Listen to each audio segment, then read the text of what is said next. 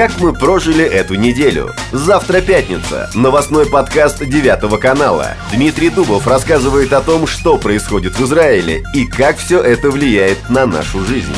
Слушайте нас на всех цифровых платформах, а также в мобильном приложении 9 канала.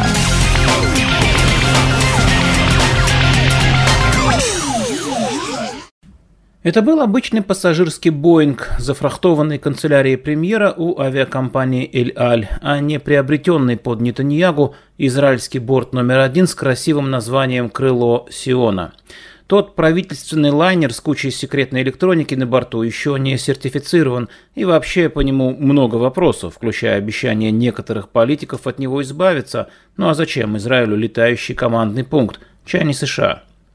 Но нынешнему премьер-министру Израиля Нафтали Беннету демонстрация символов власти сейчас и не нужна. Наоборот, ему выгодно, чтобы поскромнее, так чтобы отличаться от предшественника. Ну а что до символов, то он свое получил в овальном кабинете.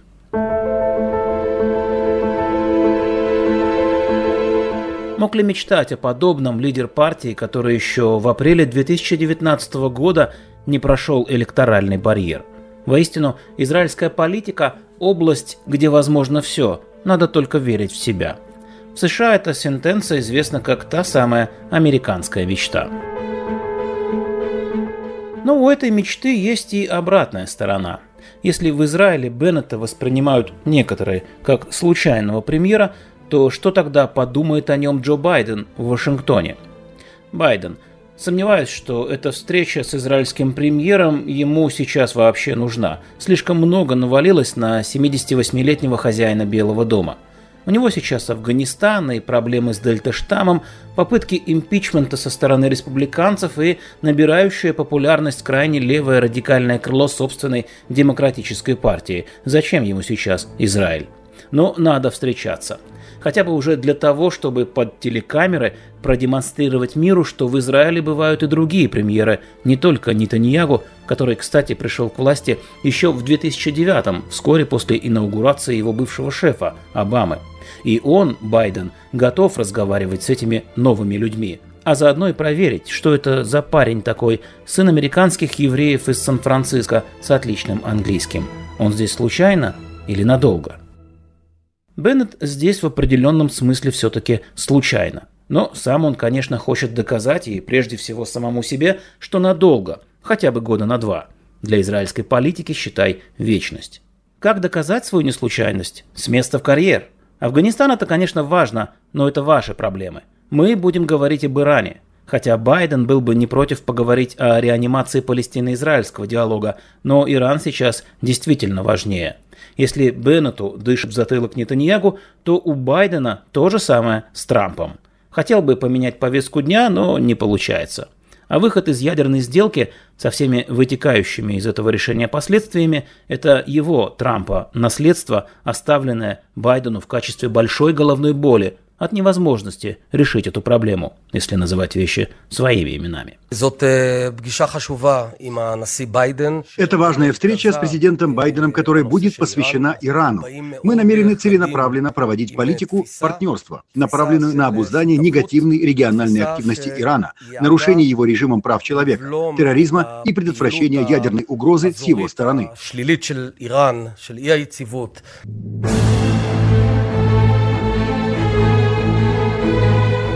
Байден не знает, что делать с Ираном. Никто, собственно, этого не знает. Военным путем проблему иранского атома не решить, слишком большие риски. Санкции эффективны, но режим все еще стоит прочно. Делать вид, что ничего не происходит, заманчиво, конечно, но и прилично. В конце концов, иранский атом опасен уже хотя бы только тем, что ядерный чемоданчик с красной кнопкой окажется в руках у трудно прогнозируемых игроков – Рациональность их поведения резонирует с мессианской идеей шиитского мира, под знаменем которой Тегеран давно и последовательно выстраивает свою внешнюю политику. Мессия с ядерной бомбой – это финал, с таким разговаривать бесполезно. Байден и это понимает, не первый день в большой политике. Но и игнорировать проблему, несмотря на отсутствие ее решения, даже он, президент США, не может себе позволить.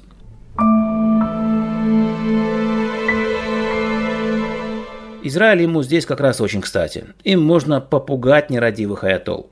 В конце концов, эти израильтяне уже не раз доказывали миру, что их отечественное ноу-хау, израильская хуцпа, американцы именно так это слово и произносят с ударением на первый слог, может сильно всех удивить. Хуцпа, дерзость не признавать границы, сделала возможными операцию в Энтебе, удары по ядерным реакторам в Ираке и Сирии. Они, если чего решат, то тут даже Вашингтон бессилен. Правда, ситуация сегодня в 21 веке чуть более сложная, чем в простые черно-белые времена холодной войны. Американо-советскую дихотомию сменил куда более сложный клубок отношений многих игроков, включая Иран, Китай и страны Персидского залива. Спрашивается, при чем здесь Путин? Москва играет особую роль. Как любит повторять бывший посол Израиля в России Цвимаген, много башен у Кремля – Российская государственная элита включает в себя тысячи людей, которые обладают определенным уровнем аппаратного и политического влияния, финансовыми ресурсами, приоритетным доступом к медиа, руководящими должностными полномочиями в государственных, частных и общественных структурах. Диалектика кремлевских башен определяет и внешнюю политику России. Это не разборки, скажем, российского командования в Сирии. Это решение политического руководства России – выступить сейчас против Израиля. Ну, вероятно, это уже история, да, но было. Вопрос – это э, решение э, на э, президента, или его администрации, или это решение другой системы. И у меня нет однозначного ответа. У меня есть подозрение, что это не, это не президентское решение. Да, действительно, был разговор о Израиле и о Сирии, вероятнее всего, во время встречи Байдена с Путиным, но там не было сказано того, что цитируется якобы, что американцы дали добро, э, скажем, выступить сказал, против Израиля. Да. А, но там обсуждался вопрос будущих, будущего, скажем, развития событий в регионе. И в этом отношении активизировался Иран, и Россия, у России очень сложный выбор. Россия должна, вероятнее всего, выбирать сейчас между не только Ираном и Израилем, хотя это тоже. Она должна выбирать между Вашингтоном и Пекином, может быть. И в этом отношении идут теперь там разборки, и однозначно я, я могу значит, распознать группу э, среди башен Кремля, которые не готовы на этот шаг которые утверждают, я говорю про СМИ, я не, не обладаю там полной информацией, где однозначно видно, что есть э, лица, есть системы, есть э, круги, которые не готовы э, сотрудничать, скажем, э, с э, Западом, с Вашингтоном, готовы, готовы выстраивать, продолжать э, активно работать, скажем, с антизападным фронтом, который включает и Пекин, и Иран, и Россию. То есть в овальном кабинете, где сегодня пожимают друг другу руки Байден и Беннет, незримо витает тень Путина – Приступая к обсуждению проблемы Ирана, лидерам США и Израиля приходится оглядываться и на своего российского коллегу. До сих пор ему удавалось сдерживать собственных ястребов. В Сирии есть договоренности с Израилем, до сих пор сторонам удавалось избежать конфронтации. Бывший премьер Бенямин Нетаньяху говорил, что эти договоренности – результат его личной дружбы с Путиным. И вот Нетаньягу ушел. Правда, политолог Андрей Пианковский уверен, что роль личности в истории российско-израильских отношений несколько преувеличена. Конъюнктура сильнее. Секрет этой договоренности была личность Путина. Понимаете, весь российский военно-дипломатический истеблишмент, он традиционно проарабский и антиизраильский. Да. Я бы не назвал бы их антисемитами, потому что их, этот антисемитизм носит, если так можно выразиться, не биологический или расовый, а геополитический Ну, это характер. ничего личного, только бизнес, понятно, да. Да, традиционная ненависть к израильской военщине. Натаньяху очень искусно играл, он помогал как бы Путину. Вот сейчас очевидно, и дело не в Натаньяху, дело в самом Путине, мне кажется. Мой, мой прогноз э, неблагоприятный. Мне кажется, э, Путину, Путину трудно будет сдержать вот этот натиск антиизраильского лобби.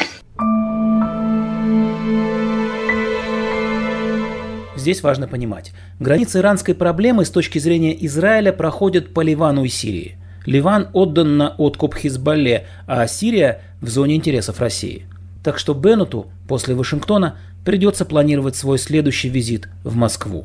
Для того, чтобы, по крайней мере, понять, насколько оно сильно, это антиизраильское лобби российского Минобороны. Он поедет в Москву, несмотря на коронавирус.